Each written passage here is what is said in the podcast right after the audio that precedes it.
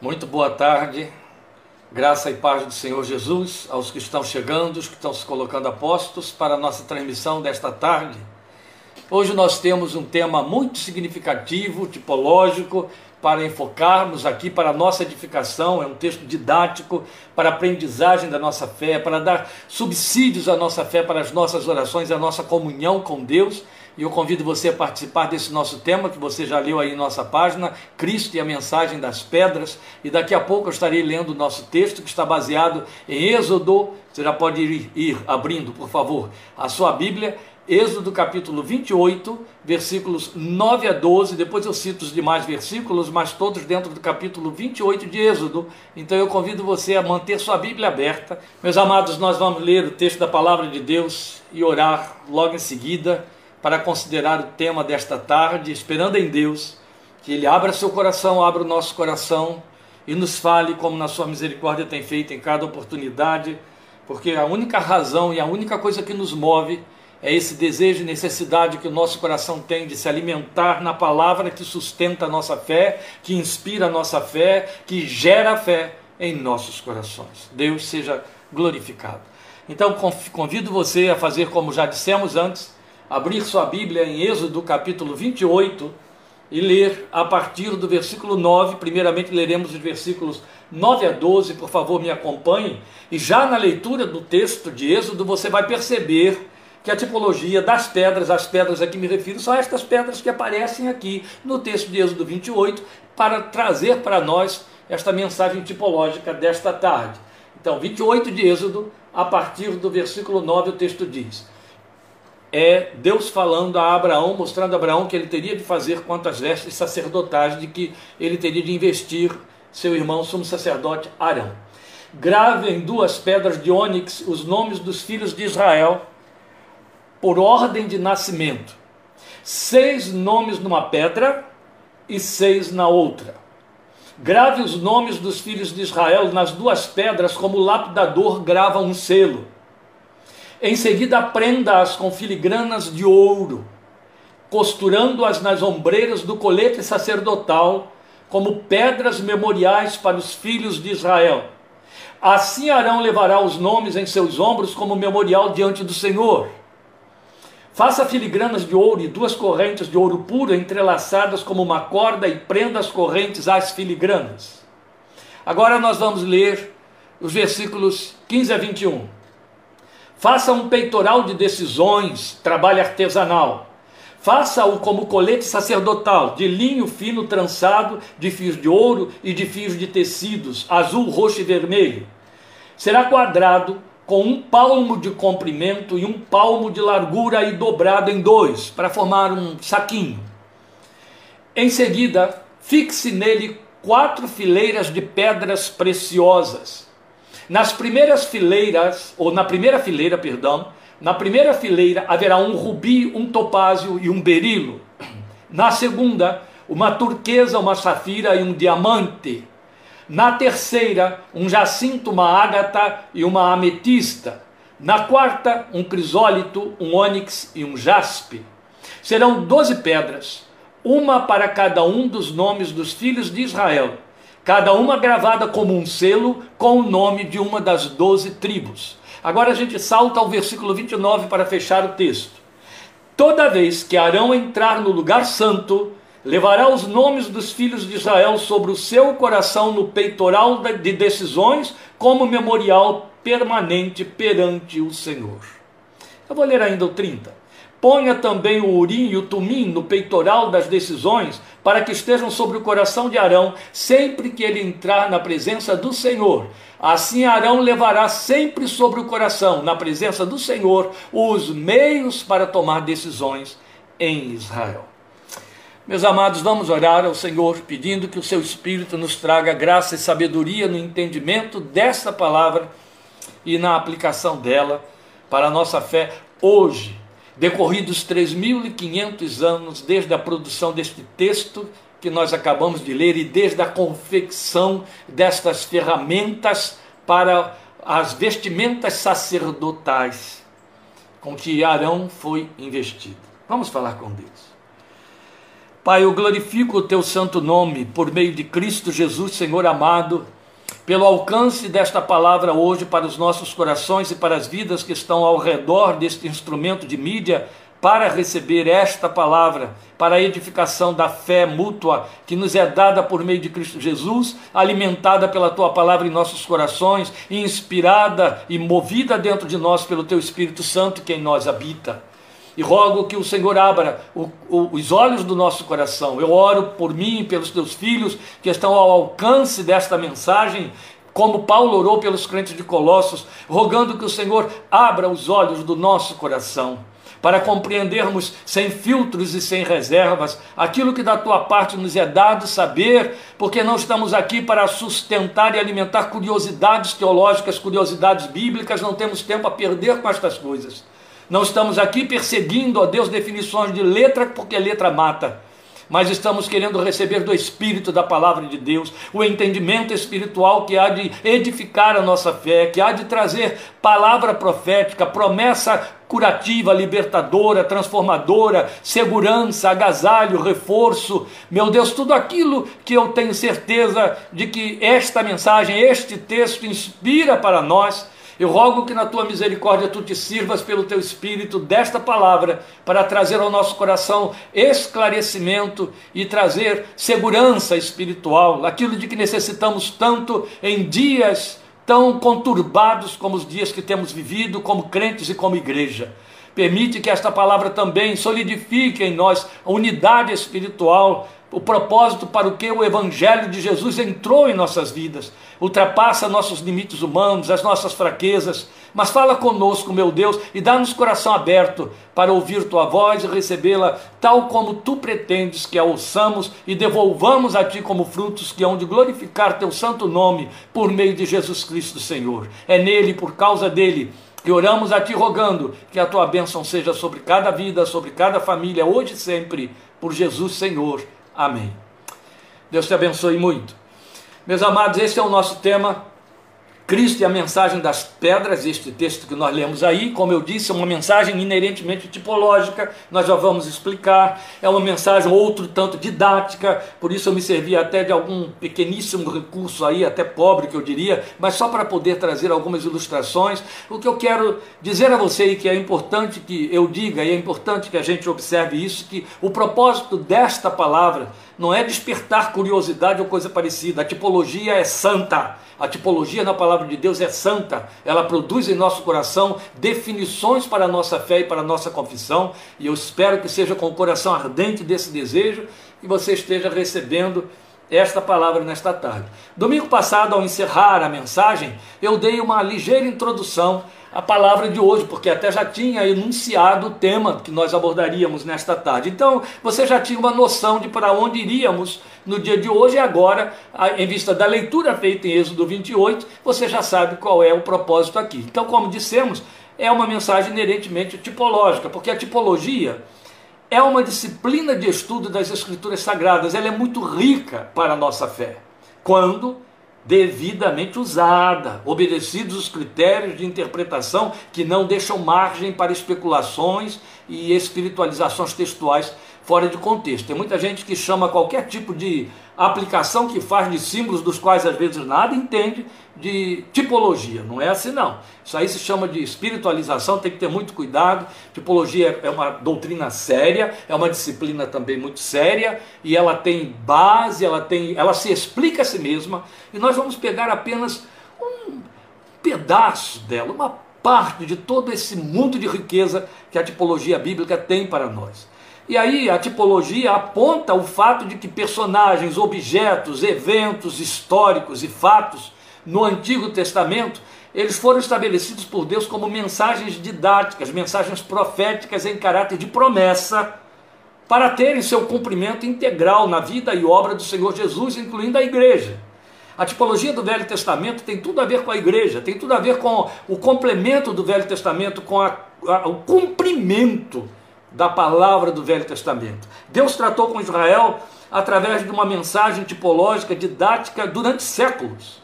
A começar pela imolação do cordeiro diante do tabernáculo, que por si mesmo já era uma tipologia do povo de Deus e da obra de Cristo, Cristo sua obra. Tanto é que é dito a respeito dele em Apocalipse: Eis o tabernáculo de Deus entre nós. Glória seja o seu nome. Vindo, tabernaculou entre nós. Está se referindo a Jesus e a sua obra, mas usando, fazendo do tabernáculo um verbo para trabalhar com aquela tipologia. Então isso é muito belo.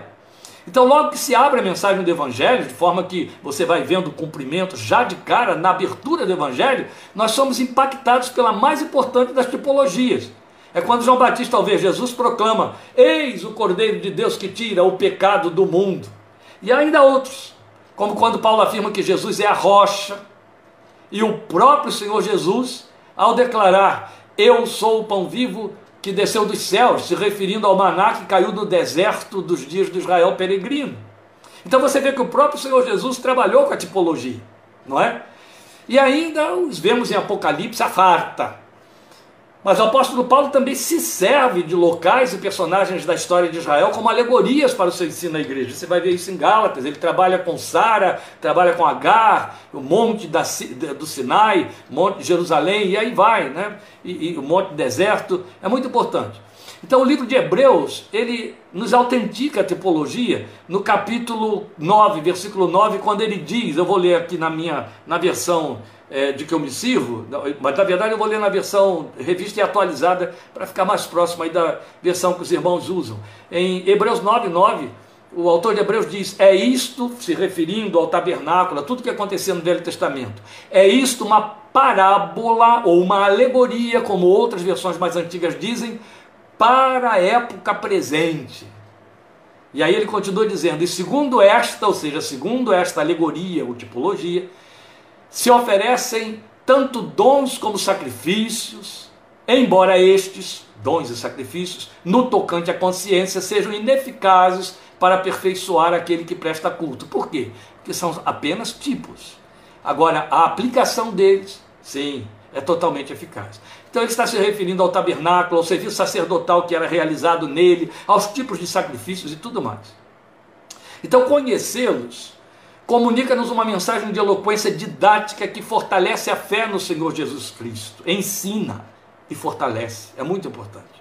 Então, por esta razão, nós estamos diante das orientações divinas passadas a Moisés quanto àquelas pedras preciosas que obrigatoriamente deveriam estar fixadas nas ombreiras, ombreiras e no peitoral das vestes do sumo sacerdote Arão. E é muito bonito quando você lê é, é, o texto, o texto dizer que é, as pedras estariam no peitoral para que o Senhor levasse sobre o coração, para que Arão levasse sobre o coração a memória dos filhos de Israel diante de Deus.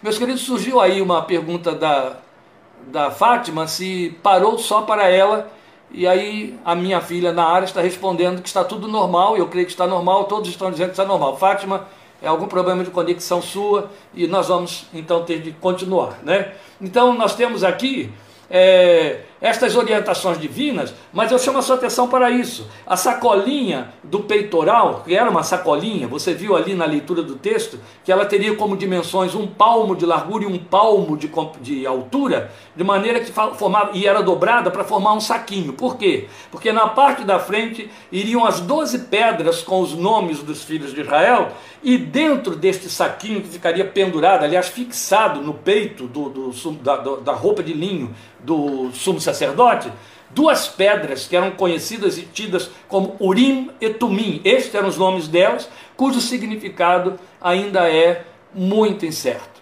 Então, vejam, é, é importante a gente perceber o detalhe, de, eu acho muito importante, por isso que eu estou voltando ao ponto, de Deus dizer que queria que ficasse na frente, que fosse no peitoral, para que Arão levasse no coração, ele não diz no peito, tão bonito, não é? No coração, os nomes dos filhos de Israel em memória diante dele. Isso é muito bonito, não é? Muito bonito. Agora, o que essas vestes, estas ombreiras, estas pedras, melhor dizendo, o que elas teriam a ver conosco? Qual é a aplicação dessa tipologia? Muito mais do que o seu significado para o povo de Deus daquela época, que era formado pelas doze tribos dos filhos de Jacó. Mas antes de pensarmos no significado que essa alegoria nos comunica, vamos repassar a representatividade delas ali historicamente no lugar que ocupavam nas vestes sacerdotais, conforme o texto bíblico nos informa. Vejam, pensemos então na, na representatividade das pedras. Aí eu estou indo para o texto, para o momento histórico, para o momento em que estava para acontecer. Elas eram um total de 16 pedras, 12 diferentes, quer dizer, uma de cada tipo, para 12 delas na frente do peitoral, como eu disse, na frente daquela sacolinha, duas na parte de dentro, conhecidas como urim e tumim, que não sabemos que tipo, né?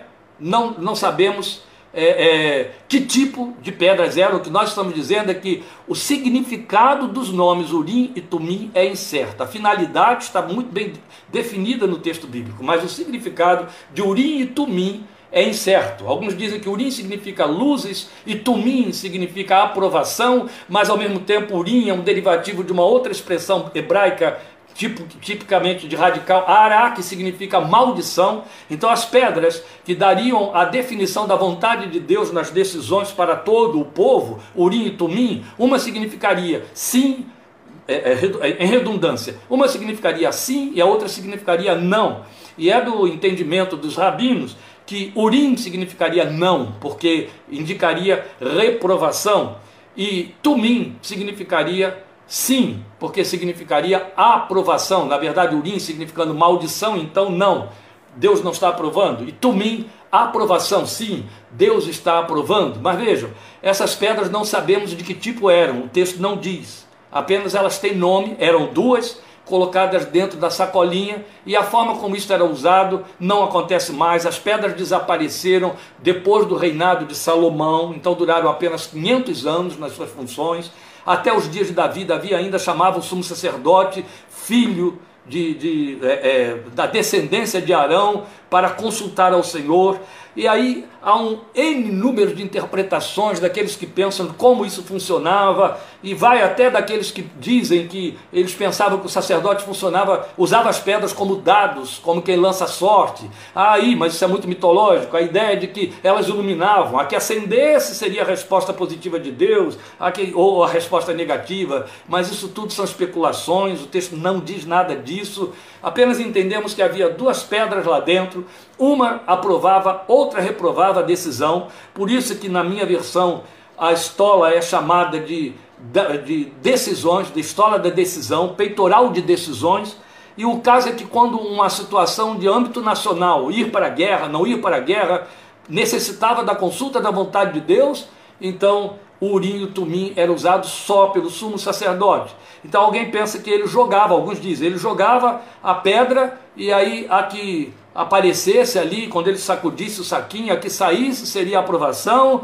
Quando e acontecia, aconteceu nos dias de Saul, as duas pedras apresentassem o mesmo tipo de resposta, ou as duas saíssem juntas, a resposta estava indefinida, e isso significaria para Israel sim ou não. Há outras interpretações, mas não é a que vamos nos deter agora, não é o que nos interessa de fato, porque nós vamos nos fixar nas pedras preciosas que estão nos umbrais, nas ombreiras, perdão, ombreiras, não umbrais, ombreiras, e na estola, naquele saquinho da, da, do peitoral, não é? Como eu disse, então era um total de 16, sendo 12 diferentes na frente do peitoral. E essas duas na parte de dentro, que eram repetidas, e duas nas ombreiras, iguais. As pedras das ombreiras, uma de cada lado, eram de ônix. Ônix é pedra preponderantemente preta. E uma vez lapidada, e o texto diz ali que era com sinete de lapidador, como era aqui o caso, reluzentes no formato de gema. Seis nomes teriam que ser escritos numa pedra e seis nomes no outro, que eram doze tribos no total. Logo, elas não poderiam ser tão pequenas. Deveriam ser pedras com um tamanho suficiente para receber seis nomes que comportavam cerca de 25 caracteres, 25 consoantes hebraicas. Cada lado Cada, cada grupo de seis nomes das doze tribos é, inscritos dava um total de 25 caracteres. Por menor que seja, porque era com sinete, então ocupava espaço. Essas pedras então não poderiam ser tão pequenininhas, não eram pequenas, né? teria que ter esse espaço suficiente para abrigar as inscrições dos seis nomes das tribos cada. Agora, considerando que essa gravação então era feita com sinete lapidador e que cada nome trazia em média quatro consoantes, com exceção de Dan e Gad, algumas até ultrapassavam, iam para cinco, seis consoantes, o tamanho deveria ser razoavelmente suficiente para caber 25 consoantes, como eu disse, em cada uma, mais o espaço que teria de haver entre cada nome. O ponto a salientar é, é que cada que essas gemas, as tais gemas, elas faziam sobressair em branco as letras cinzeladas, de forma que estas se destacavam sobre o fundo preto. Eu sei que eu tenho aí uns geólogos de carteirinha já pronta aí, sentados me ouvindo, Júlio, a Lili, o Alexandre, e Alexandre tão longe. Mas eu quero dizer a vocês, meus queridos, pedindo licença aí por estar invadindo a sua área, que isso aqui custou uma pesquisa apurada, com detalhes, então as coisas que eu vou colocar aqui só estão sendo colocadas depois que tudo foi devidamente filtrado, aí verificado na geologia, em cima dos instrumentos de pesquisa que a gente pôde se servir. Por que, que eu estou dizendo isso? Porque eu me dei o trabalho de verificar como que ficava uma inscrição numa pedra de ônix, que era uma pedra preta, uma gravação. E aí o que, que eu descobri é que a gravação fica branca. Então, o que é gravado, a gravura que é feita na pedra de ônix, fica branca se destacando naquele fundo preto, já que ela é uma gema preta, quer dizer, uma pedra que depois vira gema, uma vez polida, preta. Com a gravação deve ter sido muito bonito. Mas o fato é de que, sendo branco sobre um fundo preto, se destaca. E isso era bonito, porque ficava sobre os ombros do sumo sacerdote. E, uma vez sobre os ombros, ó, aqui na frente, quem olhasse para o sumo sacerdote poderia ler cada nome inscrito. Sobre os ombros já era mais difícil, ainda mais que ele ficava ocupando relativa distância de todo o povo, até dos sacerdotes, seus auxiliares, não é? Mas isso é muito significativo e é bonito também. Então, como nós estávamos dizendo, e aí eu continuo esclarecendo, porque eu estou falando da representatividade histórica, as pedras do peitoral eram 12. E uma delas, uma dessas 12, também era ônix, era uma pedra preta, como a do, dos ombros. O peitoral trazia quatro fileiras de três pedras lapidadas, gemas, e em cada uma o nome de uma das tribos de Israel em ordem de nascimento dos filhos de Jacó. Então, a distribuição atendia a um critério que, pedindo desculpa de novo aos meus geólogos que estão aí me assistindo, eu quero dizer a vocês o seguinte: não preparei uma arte, eu não tenho capacidade para isso, não tive ferramentas para isso, sou péssimo de mídia, de internet mas como eu vou ficar citando aqui pedras e nomes, vai ficar um pouco difícil de você acompanhar sem né, tergiversar, sem flutuar e voar por aí. Eu quero muito que você possa acompanhar e o seu imaginário fique bem definido. Então o que, que eu fiz? Eu tracei num papel e ficou meio ridículo, mas suficientemente ilustrativo, mais ou menos como ficaria o formato da distribuição dessas pedras no peitoral. Convém dizer a você o seguinte: depois eu vou aproximar isso aqui da tela, você vai poder ver melhor. Eu quero só dizer que isso é só ilustrativo, não era assim, né? Era uma coisa que deveria ficar mais ou menos nesse tamanho, bem menor, mas eu, eu fiz isso aqui em caráter ilustrativo. O que eu quero esclarecer é o seguinte: como eu disse, eram 12 pedras, sendo quatro fileiras de três pedras, como você está vendo aqui. Se você for ver uma figura aí, se você for entrar, procurar fotos da estola sacerdotal do sumo sacerdote Israel antigo, você vai encontrar um peitoral com 12 pedras, cada uma com uma cor diferente, uma ou outra repetida e tal, fica aquela coisa multicolorida, um verdadeiro arco-íris no peito do, do sumo sacerdote. Mas eu pensei que um Deus tão exigente como era o nosso Deus, exigiu mais critérios e Moisés deve ter atendido a esse critério. O que, que acontece? São 12 pedras a natureza as apresenta de formas variadas e com coloridos muito diversificados. De forma que é muito interessante, você tem rubi, topázio e berilo para a primeira fileira, e topázio e berilo atendem a várias tonalidades.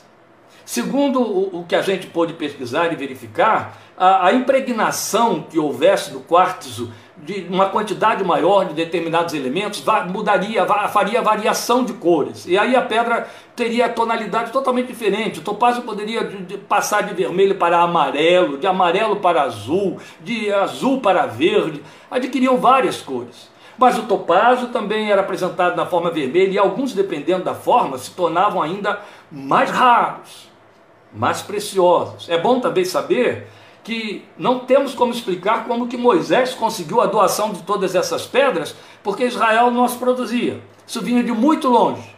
Então, esse povo obter isso lá já era uma raridade, deve ter conseguido isso lá pelos dias que estavam no Egito.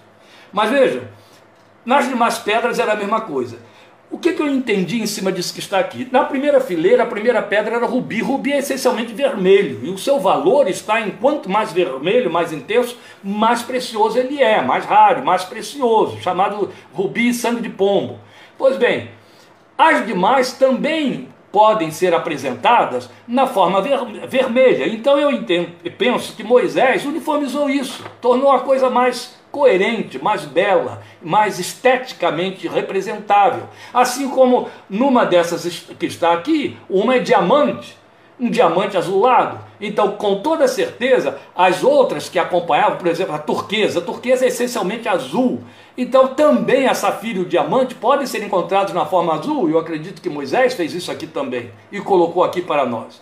Depois nós vamos ter a terceira fileira de jacinto, ágata e ametista, que tem como prevalecer o, o púrpura róseo. Eu acredito que, como as outras também podem se apresentar nessa forma e edição, ele também uniformizou. Mas a quarta fileira não teve jeito. A quarta fileira, as pedras eram inerentemente de cores diferenciadas. Então você tem o crisólito, que nos lembra a nossa esmeralda, acentuadamente verde. Depois você vai ter o ônix, como eu já disse, preto. E vai aparecer o jaspe, que pode surgir também na forma avermelhada, como nós estamos colocando aqui. É só uma ilustração para ajudar você aí a poder não ficar apenas no imaginário. Por quê? Porque eu quero que se fixe muito na sua mente o memorial. Isso aqui era um memorial. O que há de valor aqui não é você saber que há pedras preciosas, do tipo das pedras preciosas e o formato das pedras preciosas, as cores das pedras preciosas, mas saber que elas tinham representatividade. E não eram representatividade em grau de importância do valor que só se atribui nos dias de hoje. Estava muito nivelado ao valor o diamante naquela época das outras duas pedras. Então, não é porque uma tribo tinha realçava-se mais sobre as outras, isso não existia. E a outra coisa que é a mais importante de todas é o fato de que você vai ter aqui os nomes impressos. Infelizmente, a imagem representa, apresenta para você aí a imagem ao inverso, ao quadrado. É até uma, vira até uma piléria, porque o hebraico, no hebraico, os nomes, as, as, as palavras todas são escritas da direita para a esquerda. E aí, como está ficando invertido para você, está parecendo que está escrito como é no português. Mas eu coloquei os caracteres dos nomes em hebraico para que você possa ter uma noção de como estavam escritos. Não sei que cor essas letras apareciam, mas muito provavelmente branco, ou então, no caso das azuis mais claras, mais escuras, não sei se eles mudavam. O importante é que Deus lia esses nomes. O importante é que o brilho da glória de Deus era maior do que o brilho dessas pedras e ele lia esses nomes. De forma que você tem aqui, na primeira, porque era por ordem de nascimento, Rubem, depois Simeão, depois Levi, na segunda fileira, Judá, tribo de onde veio Jesus, Davi e Jesus, Dan, Naphtali, na terceira fileira, Gad, Azer, Issacar, na última fileira, as pedras de cores diferenciadas, Zebulon, José e Benjamim. Aí estão os nomes dos doze filhos de Israel, e era isso mais ou menos que ficava lá no peito do sumo sacerdote. Volta a pedir perdão aos irmãos que têm essa capacidade de fazer uma arte. Isso aqui foi só para ajudar você a acompanhar a ilustração desse sermão didático, porque se ele é didático, nós temos de ter alguma coisa aí de visual para favorecer a você um pouquinho. Então, repassando um pouquinho. Na primeira, segundo eu percebo, entendo, predominava o vermelho, rubi, topázio e berilo. E elas representavam aquelas três primeiras tribos, Rubem, Simeão e Levi. As pedras da segunda fileira eram de tom onde predominava o azul claro, turquesa, safira e diamante, representando Judá, Dan e Naphtali. As pedras da terceira fileira eram de tom onde predominava provavelmente o púrpura, púrpura roseado, e aí você teria Jacinto, Ágata e Ametista representando Gad, Azer e Sacar. E na última fileira, a quarta fileira, elas eram de cores independentes, respectivamente, verde, preto e vermelho, crisólito, ônix e jaspe, e representavam as tribos de Zebulon, José e Benjamim. José Com toda certeza, o que ficou escrito não foi José, foi Efraim. Aqui eu escrevi José, mas na verdade, com toda certeza, foi escrito Efraim, porque a essa altura Efraim passou a representar a tribo de José dali para frente, porque se dividiu em duas meia tribos, Efraim e Manassés. Manassés. Colocadas de cima para baixo, quatro fileiras, com o nome escrito em cada gema. Por que, que eu fiz questão de mostrar essa distribuição, essas cores, tudo isso para vocês? Porque tenho absoluta certeza de que, como isso foi um fato público que perdurou por séculos, que eles podiam ver é, uma vez por ano, com toda certeza, é, eles fixaram a fileira e a ordem da pedra que tinha o seu nome. Primeiro, que isso foi confeccionado. Segundo, que eles tinham acesso a esta vestimenta e com toda certeza eles sabiam qual era a pedra que representava a sua tribo, onde seu nome estava. Para nós, daqui a pouco veremos a sua significação, importa saber que o nosso nome está gravado no peito do nosso sumo sacerdote, no seu coração. Glória seja a Deus. Aleluia por isso. Como eu disse, José ficou dividido em duas tribos, Efraim e Manassés. Manassés não era representado graficamente, só Efraim no lugar de, Manassés, de, de José representando Efraim e Manassés. Representava a tribo de José. As duas pedras que ficavam do lado de dentro do peitoral, como se ele fosse um saquinho que as abrigava, elas não tinham inscrição nenhuma. Então, muito provavelmente, se havia algum tipo de inscrição, deveria ser o nome delas, Urim e Tumim, que o povo já sabia qual era o significado. Há quem pense até que era um tipo cara ou coroa, eu não vou por aí, que os, o sumo sacerdote usava, né? As duas teriam escrito nelas, eu não vejo razão para isso.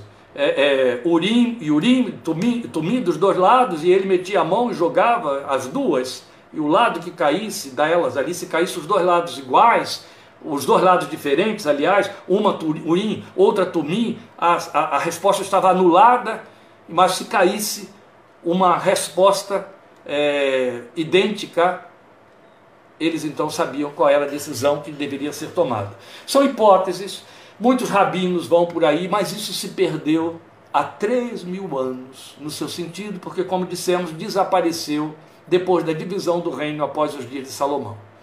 Então, o que nós queremos considerar aqui é o grande, a, a grande aplicação dessa representatividade quanto à nossa vida.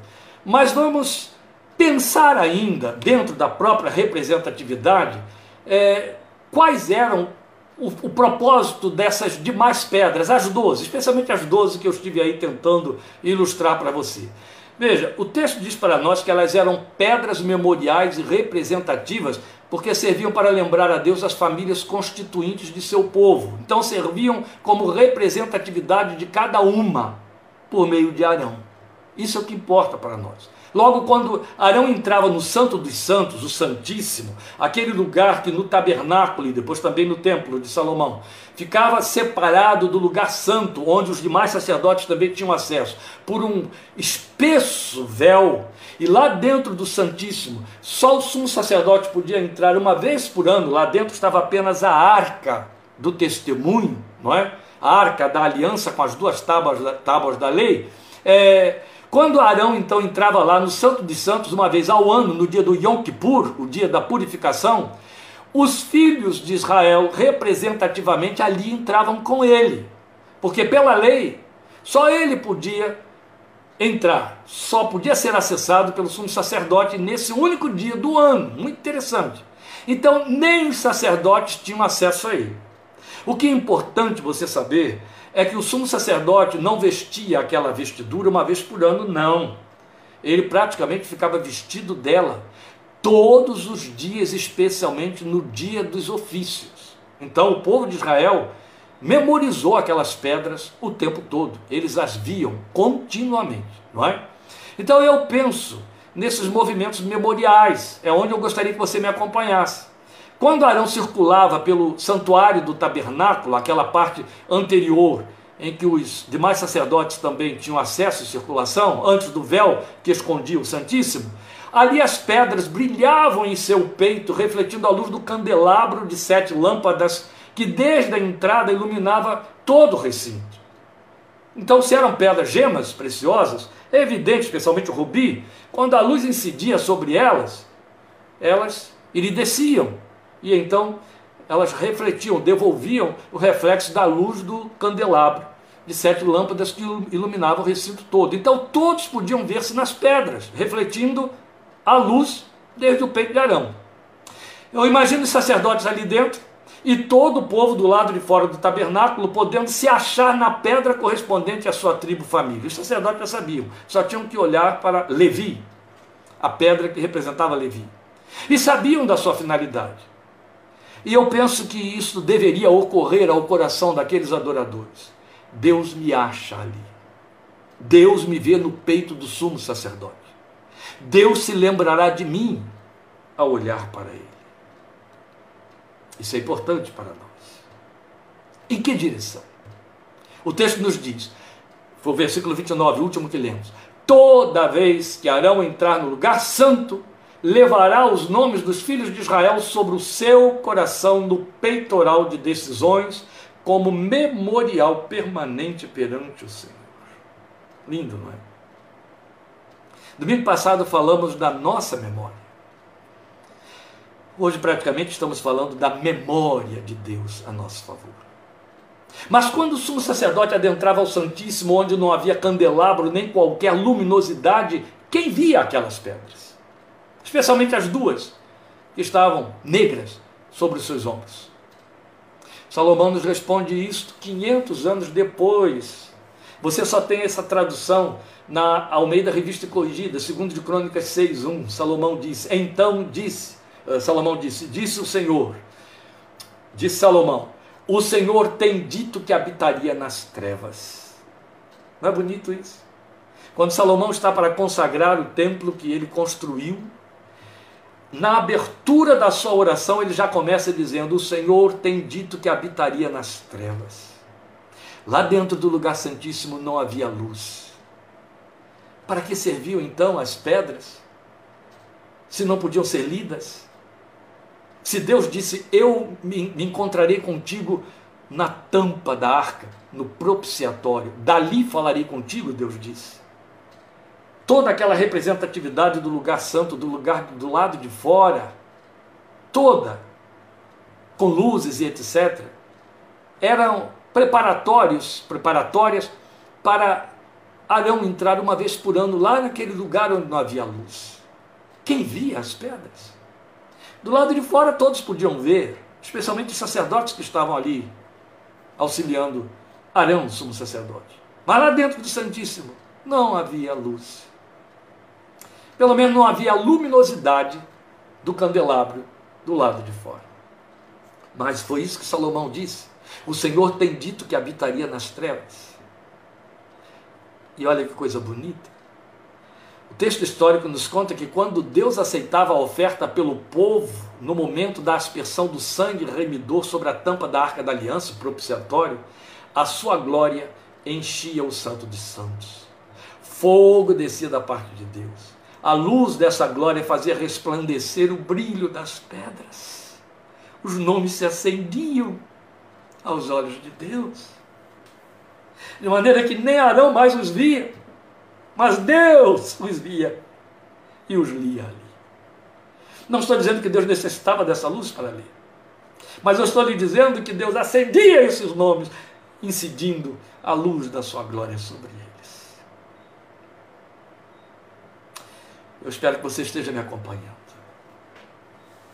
Eu espero que você esteja deixando seu imaginário de fé vivenciar estas cenas do contrário, você está perdendo seu tempo.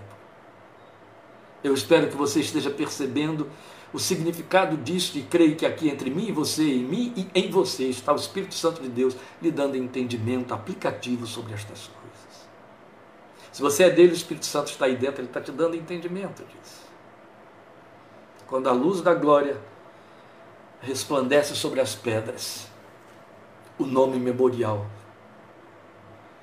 se destaca aos olhos de Deus.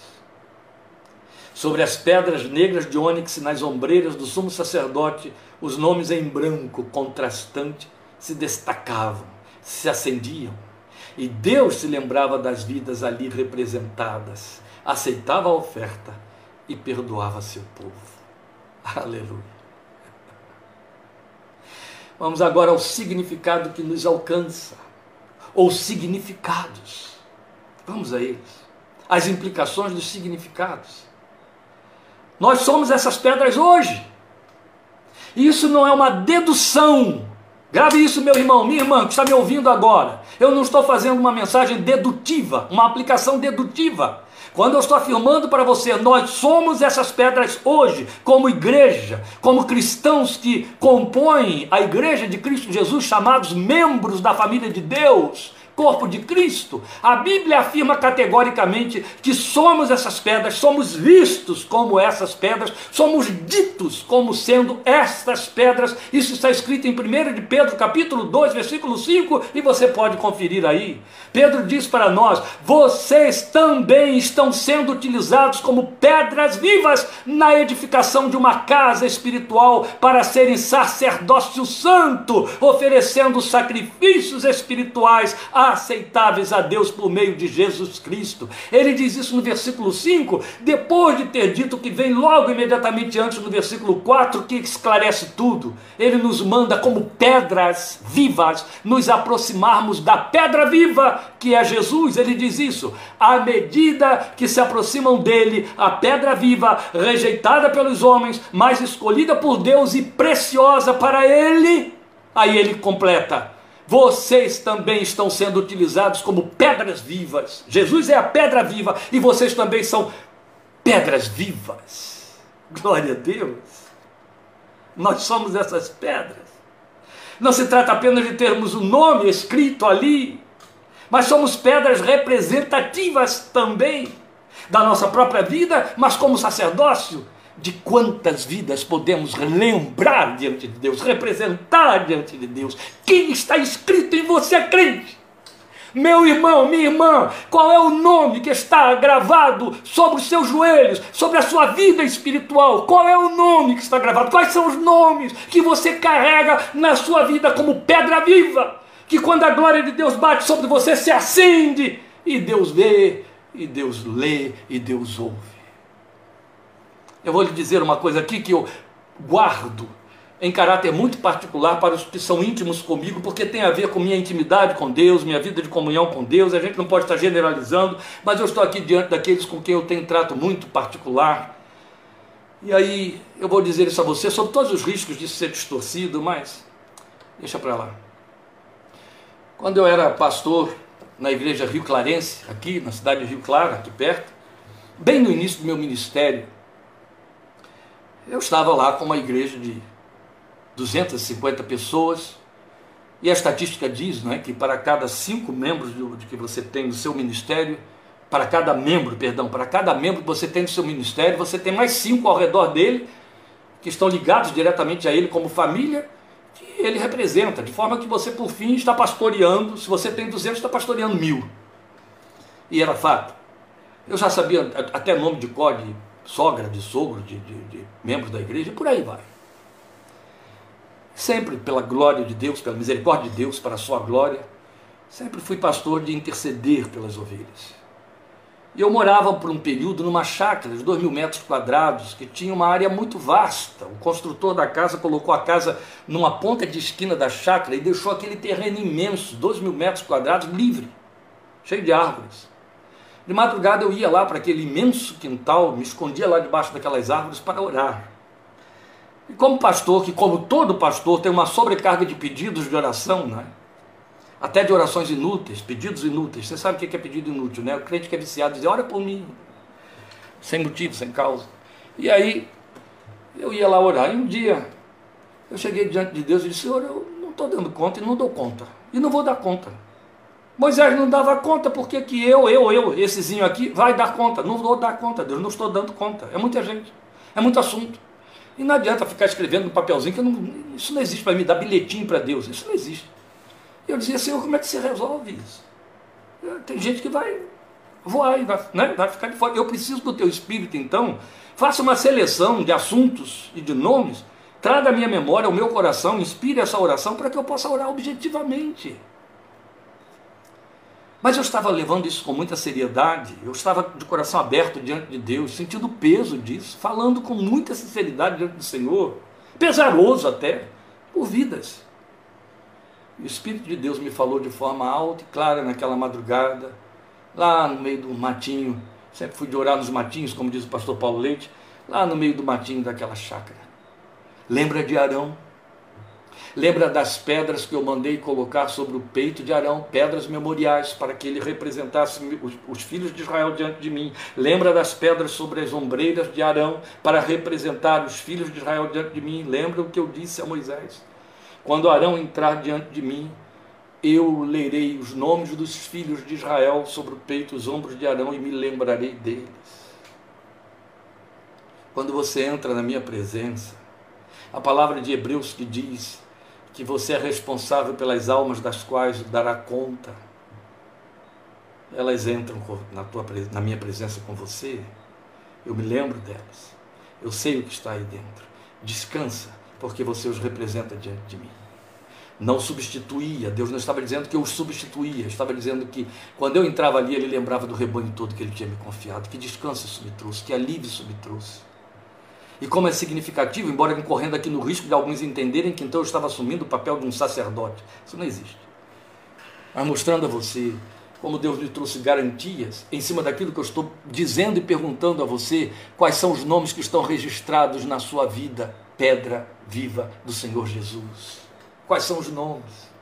Você agregou mais nomes além de seu cônjuge, de seus filhos, e de seus netos, e de seus primos, e de seus sobrinhos? Coube algum vizinho aí? Cabe alguém aí distante, um missionário que está num campo a quem você não vê há muito tempo? Esses nomes estão escritos na sua vida, meu querido, minha querida. Estão escritos aí. É verdade isso. É verdade isso. Você é pedra gravada representativa, sacerdócio, pedra que funciona como sacerdócio diante de Deus. Oh, Pai.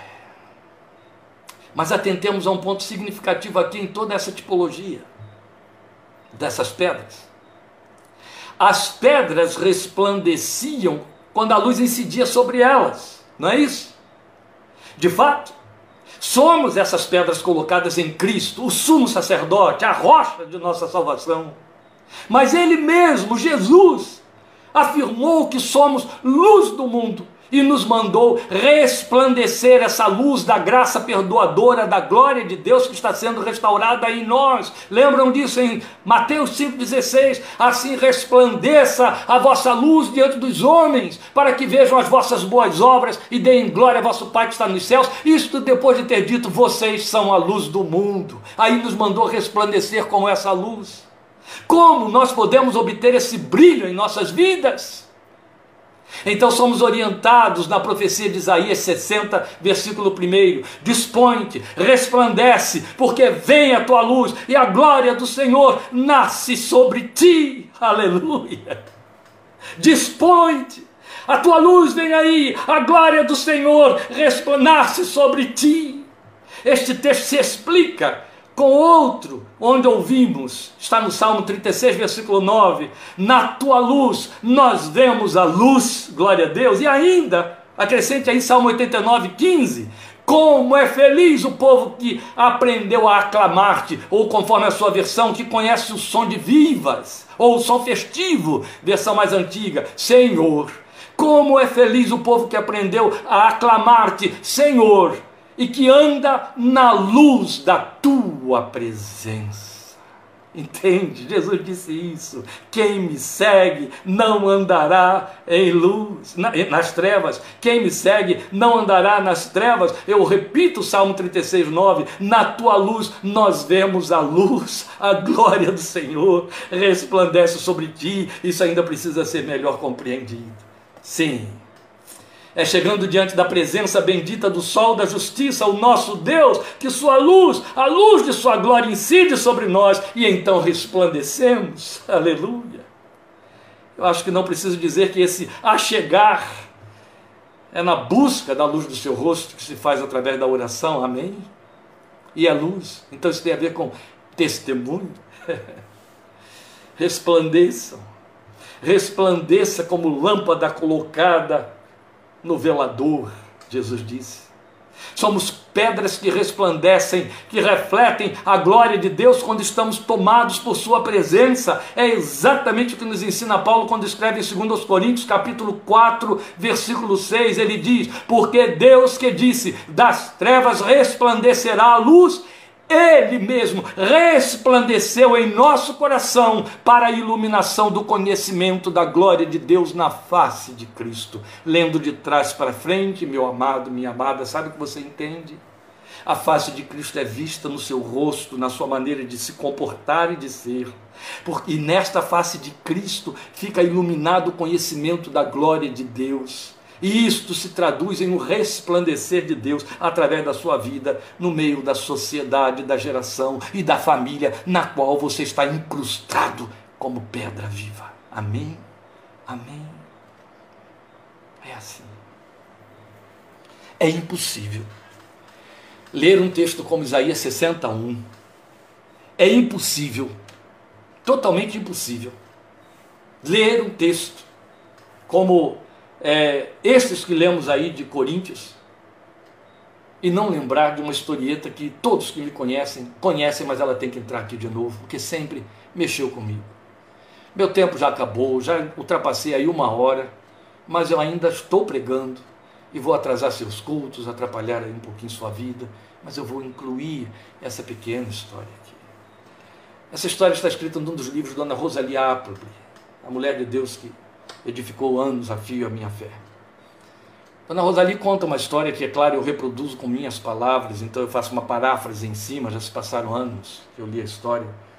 Ela conta a história de um colecionador de pedras que tinha mania de colocar em bancadas numa sala da sua casa, um salão, pedras toscas, de granito que ele achava pela rua. Ele achava pedra e punha em casa, achava pedra e punha em casa. E colocava assim, umas grandes, umas pequenas, umas tortas, umas redondas. Ele colocava enfileiradas. E ele tinha um outro amigo muito íntimo dele que estava sempre implicando com ele por causa daquelas pedras que ele achava sem graça, toscas, estranhas. E para que você quer isso? O que isso significa? Isso aí não tem beleza nenhuma. Um dia de tanto esse amigo falar, ele disse: Você não consegue ver a beleza delas? Não, não tem nada aí, são pedras toscas, pedra de rua, pedra sem valor nenhum, pedras comuns. Eles são, não.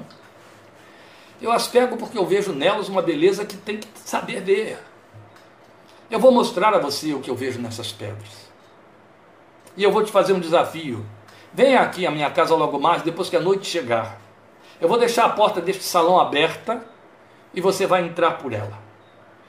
Depois que você entrar, você vai entender o que eu vejo nessas pedras. E o amigo aceitou o desafio e foi lá para fazer isso. Achou estranho, mas foi. Chegou lá, encontrou a casa todas as escuras, abriu a porta que estava aberta, entrou num salão onde ele não enxergava nada. Mas de repente lâmpadas começaram a ser acesas. Lâmpadas estrategicamente colocadas sobre aquelas pedras, ou lâmpadas que estavam espalhadas ali, as pedras estrategicamente foram colocadas sobre elas. Eu entendo melhor assim.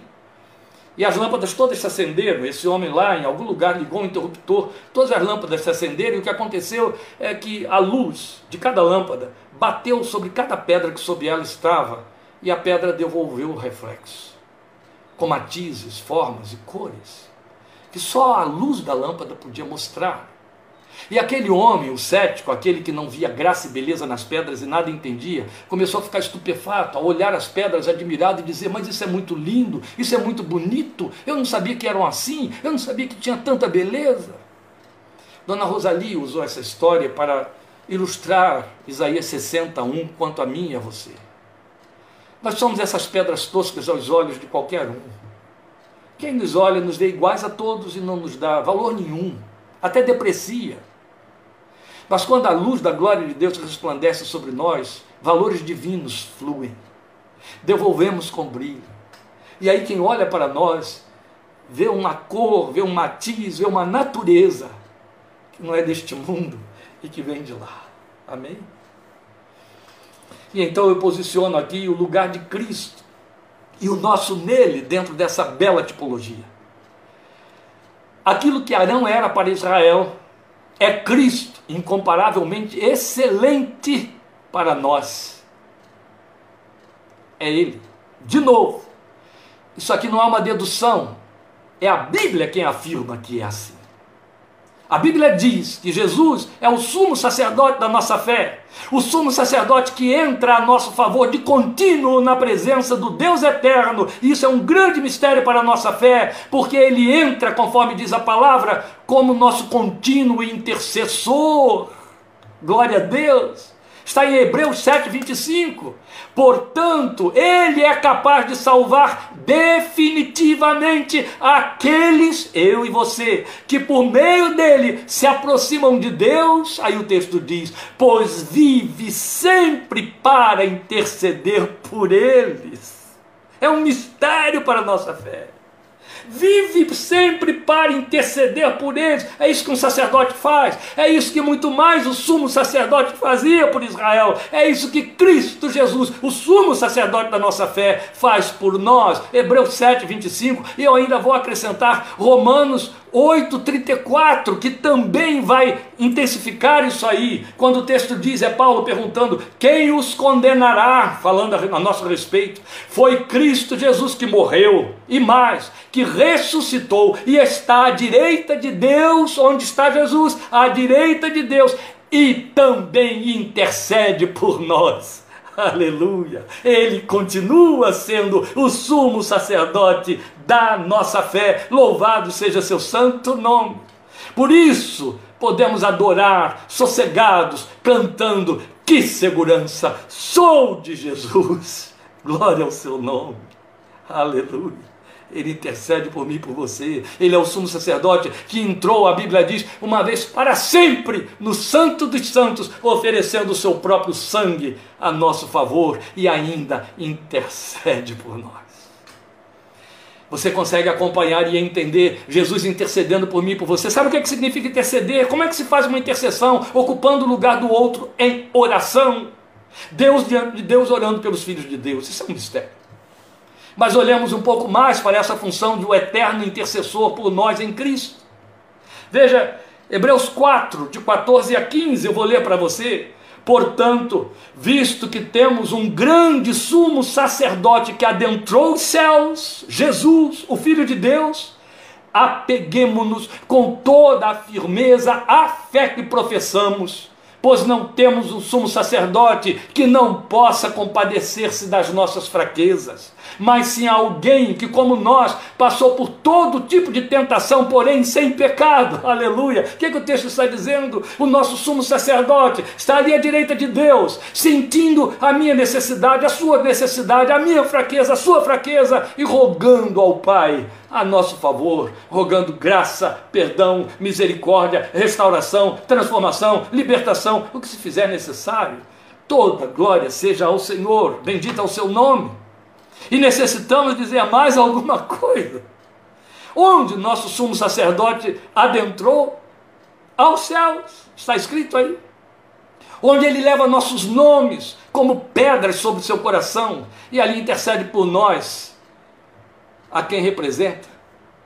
Isso não é lindo? Diretamente ao trono de Deus Pai, é lá que ele está.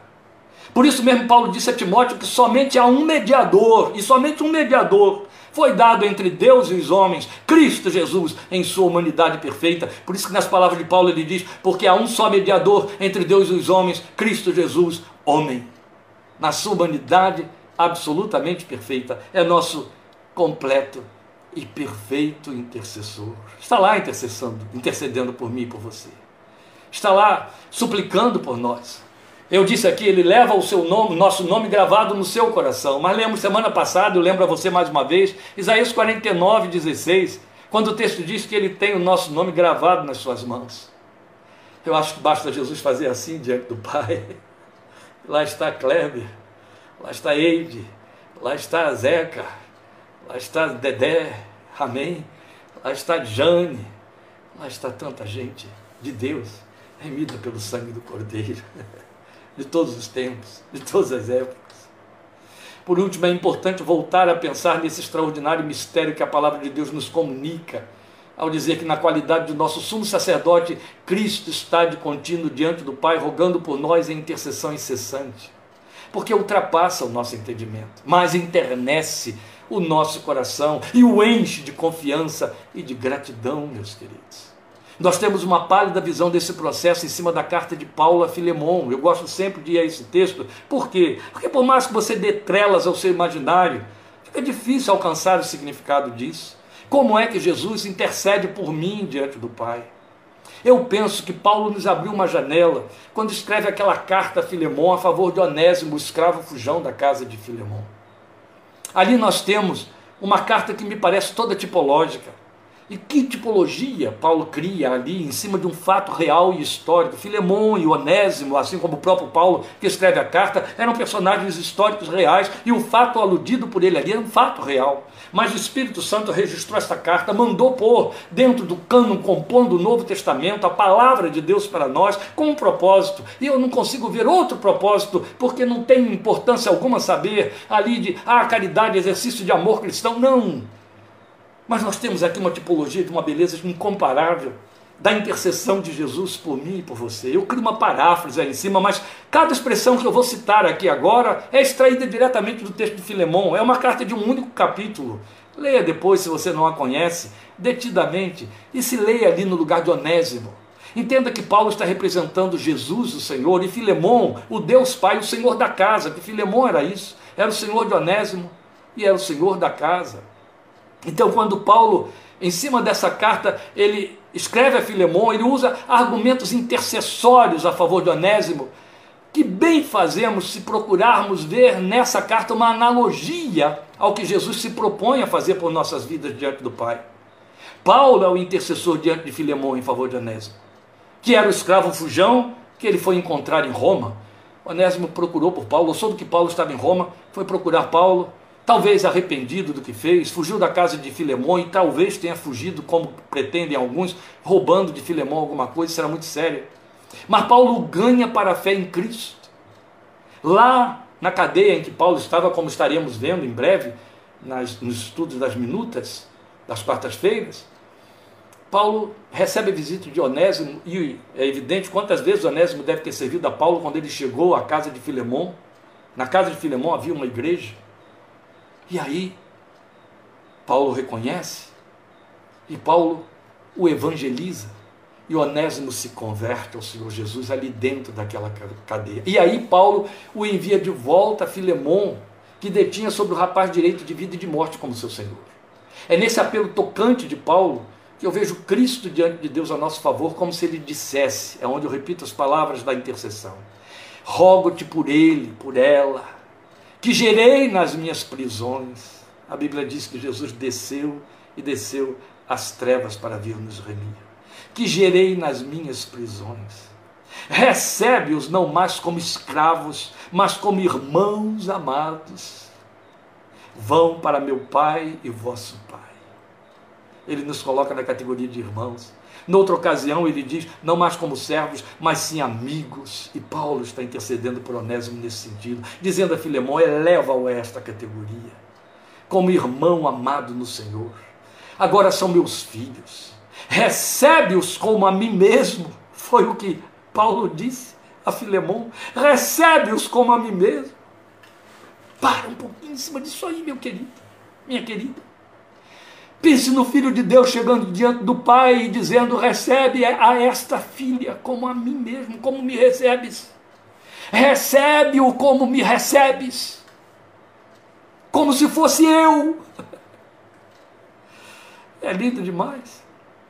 Ele vai além. Depois de dizer recebe-o como a mim mesmo, ele diz: se ainda te deve alguma coisa. E aí eu penso Jesus dizendo: se ainda te devem alguma coisa, ai, nós devemos. E muita coisa. Põe na minha conta, eu pagarei. Paulo disse: glória a Deus, porque aqui a gente só troca o verbo, o tempo do verbo para dizer eu já paguei. É isso que o Filho de Deus diz diante do Pai, intercedendo por mim e por você. Glória seja o seu nome. Isto é a graça. Isso se chama graça. Glória seja o nome do Deus eterno que não se esquece de mim e de você. Jesus não permite. Ele está ali para nos fazer lembrados diante do Pai para sempre. O mesmo Pai que disse: Eu de ti não me esquecerei. Aleluia. Resta lembrar, acheguem-se para ele como pedras vivas. Acheguemos-nos, meus queridos, confiadamente junto ao trono da graça, a fim de recebermos misericórdia e acharmos graça para socorro em ocasião oportuna. Em Hebreus 4,16 está escrito isso, o mesmo capítulo que diz: agora o caminho está aberto, entremos confiadamente diante da presença de Deus, porque o caminho foi aberto o véu foi rasgado, o caminho foi derramado pela carne e pelo sangue do Filho de Deus. Chegue diante do Senhor, porque entre você e o Deus eterno está Cristo Jesus, o nosso sumo sacerdote, que nos apresenta diante do Pai e, inevitavelmente, por causa do seu Filho, ele nos recebe. Deus te fortaleça, Deus te guarde, sua graça se derrame sobre a sua vida, sobre a sua família, hoje sempre. Perdoe o excesso de tempo que eu ocupei com você mas eu creio que vale a pena gastar um pouco mais de tempo com a palavra de Deus. Estejamos juntos, querendo Deus, quarta-feira, oito e meia, estudando agora, minuta 33, quando vamos dar sequência ao capítulo 23 de Atos. Já estamos rumando para o final de nossas minutas em Atos. Deus te abençoe até lá e até domingo, em nome de Jesus, o dia das mães, estaremos juntos 17h30. Obrigado por sua participação. Amém.